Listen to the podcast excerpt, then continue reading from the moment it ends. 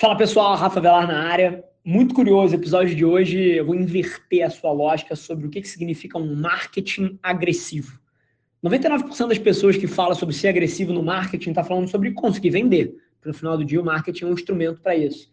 Mas é muito curioso para mim, porque vender muito em 2020 não tem nada a ver com você ter uma abordagem que se parece com a de um vendedor, e sim construir marca. Então, a minha lógica aqui é que você fazer um marketing agressivo em 2020 tem muito mais a ver com construção de marca do que qualquer outra coisa. E o episódio de hoje eu exploro um pouquinho dessa tese. Esse é o Nas Trincheiras. A melhor maneira de você vender em 2020, e aí eu tô puxando vender porque você falou de marketing agressivo, né? Marketing agressivo tem a ver com puxar ponteiro de negócio. Marketing agressivo tem a ver com gerar resultado. E a melhor maneira de fazer marketing agressivo ou seja, gerar resultado de negócio em 2020, não é vendendo. E isso fode a cabeça de muita gente. Porque a maioria das pessoas, quando começa uma estratégia dessa, pensa assim: pô, eu quero vender, eu preciso vender. Então, preciso fazer propaganda. Se eu quero vender, eu preciso fazer propaganda. 2020 não funciona assim. E aí, antes de eu continuar construindo aqui, eu queria dizer o porquê que não funciona, né? Principalmente por causa desse cara aqui. Basicamente, o que o celular fez com a gente, e a internet, as redes sociais, ele mudou para sempre o panorama de propaganda e o panorama de estratégia de venda. Porque se você volta 10 anos atrás, todo mundo que fazia propaganda competia com outra propaganda. Então você tinha a empresa A competindo com a empresa B. As duas produzem mídia. O que é mídia? Foto, vídeo, texto, áudio. Isso é mídia, né? Você tinha empresas competindo com outras empresas produzindo mídia para vender. Só que em 2020 não funciona assim. Porque quando você coloca a sua propaganda querendo vender um imóvel ou a Electrolux bota uma propaganda querendo vender uma geladeira, ela não compete só com a Brastemp. Ela compete com a foto de um gatinho fofo, ela compete com um meme mais novo. Tá tudo dentro do mesmo lugar. Tá tudo dentro do WhatsApp, tá tudo dentro do Instagram, tá tudo dentro do LinkedIn, do Facebook, do YouTube, do Spotify e dessas plataformas que basicamente são quase que o sistema operacional da internet. É onde a gente é influenciado de maneira desproporcional todos os dias. E ali dentro, a sua propaganda não compete com propaganda. Ela compete com conteúdo.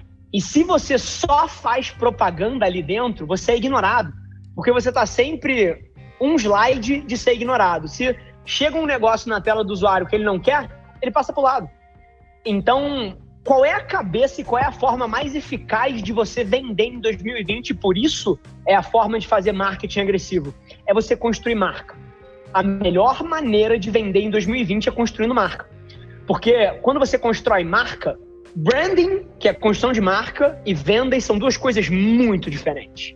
E dentro dessas plataformas, com essa dinâmica de competição da atenção das pessoas que eu citei aqui para vocês, como é que você constrói marca? Com conteúdo que não está tentando vender nada. Então, a sua melhor peça de venda não é um vídeo onde você anuncia o prédio que você quer vender ou a unidade que você quer passar para frente. É um vídeo onde você dá sete dicas para a pessoa escolher o melhor corretor possível. Ou é um vídeo onde você dá oito sacadas para você pô, encontrar o melhor apartamento no Itaim. Ou as três armadilhas que geralmente alguém cai quando está procurando um apartamento para alugar.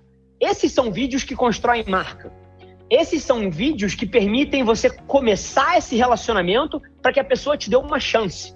Esse é o motivo que a maioria das fotos de vocês, quando vocês postam numa rede social, se é que vocês postam, falando assim, apartamento para vender, preço tal, tem zero comentários e três likes. É por isso. Porque vocês estão vendendo. E vender não é a melhor forma de vender em 2020. E aí, pô, agora que eu quebrei um pouco esse raciocínio, pô, venda não tem espaço?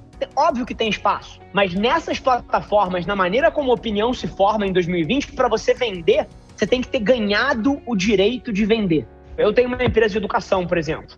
Quando eu viro e falo assim, gente, vai abrir mais uma turma aqui da CRIA, CRIA minha escola de formação em estratégia digital, né? Quando eu viro para minha audiência aqui, eu tenho 100 mil pessoas no Instagram, e eu falo assim, vai abrir uma nova turma da CRIA aqui. Cara, eu faço isso uma vez a cada três meses. Os outros três meses, a nossa estratégia de comunicação só construiu marca. Eu nunca pedi nada para as pessoas, eu só entreguei valor. Eu só ajudei elas a entenderem os desafios que elas têm e a chegarem nos resultados que elas precisam com marketing, com comunicação, com estratégia de negócio. Eu só ajudei, ajudei, ajudei, ajudei, ajudei, ajudei. E aí, de três em três meses, eu vendo alguma coisa. E chuta o que acontece. Você acha que essas pessoas vão preferir comprar o meu programa de educação, o meu curso, ou o curso de alguém que está há três meses botando um banner na cara delas: compra o meu curso, compra o meu curso, compra o meu curso? Então, a grande sacada para você ter uma estratégia de marketing agressiva, e eu tenho uma das agências que cresceu mais rápido na história do Brasil, é porque eu nunca tentei vender nada. Ninguém nunca viu uma peça minha de comunicação falando contrate a Avelar. Ninguém, e nunca vai nem ver.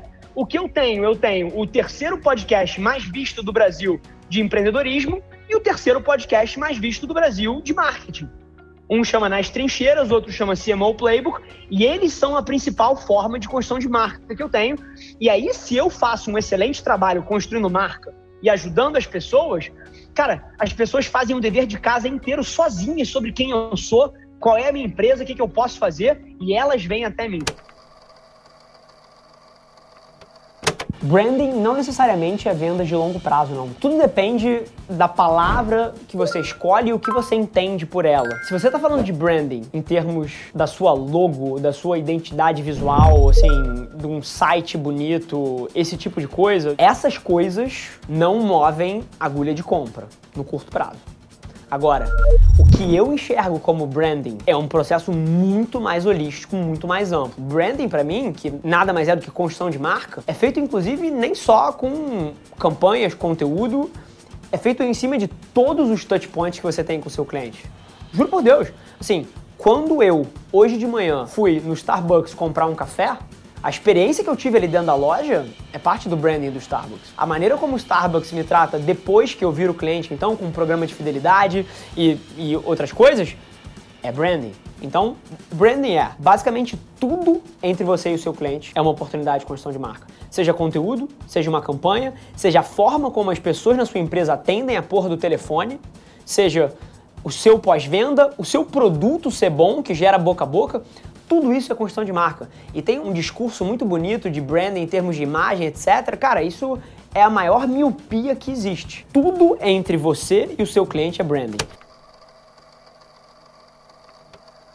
A tecnologia, ela tá vindo, ela tá engolindo tudo.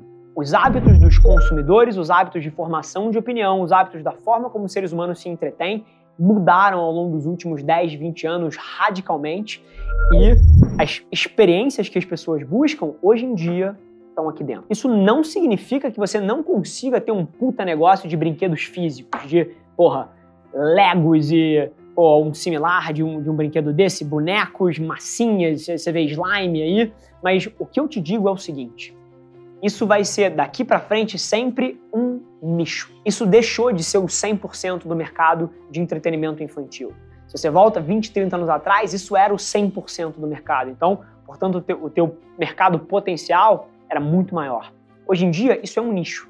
Isso é um nicho que vai brincar com coisas como nostalgia, isso vai brincar com coisas como desenvolvimento psicomotor de criança. Então, dentro desses nichos, você tem uma baita chance. E aí, o que eu te digo, que eu vejo que de tendência de consumidor, todo mundo que está arrebentando, está trazendo experiência para dentro desses produtos e até dando uma forma de conectar isso com experiências digitais. Você vê slime, por exemplo. Se você não sabe o que é slime, pelo amor de Deus, se aculture em torno desse fenômeno sociocultural global, mas que basicamente implica nas crianças criarem gelecas e trocarem gelecas e fazerem formas, que é uma experiência 100% tátil e presente e offline, mas isso viraliza em cultura na internet de uma forma que poucas coisas fazem. Então, aí talvez tenha um meio de campo super interessante para você jogar, mas é fundamental você entender que em 2020 o nicho que você escolheu é um mercado que não é mais o 100% do antigo e você precisa estar tá ok com isso.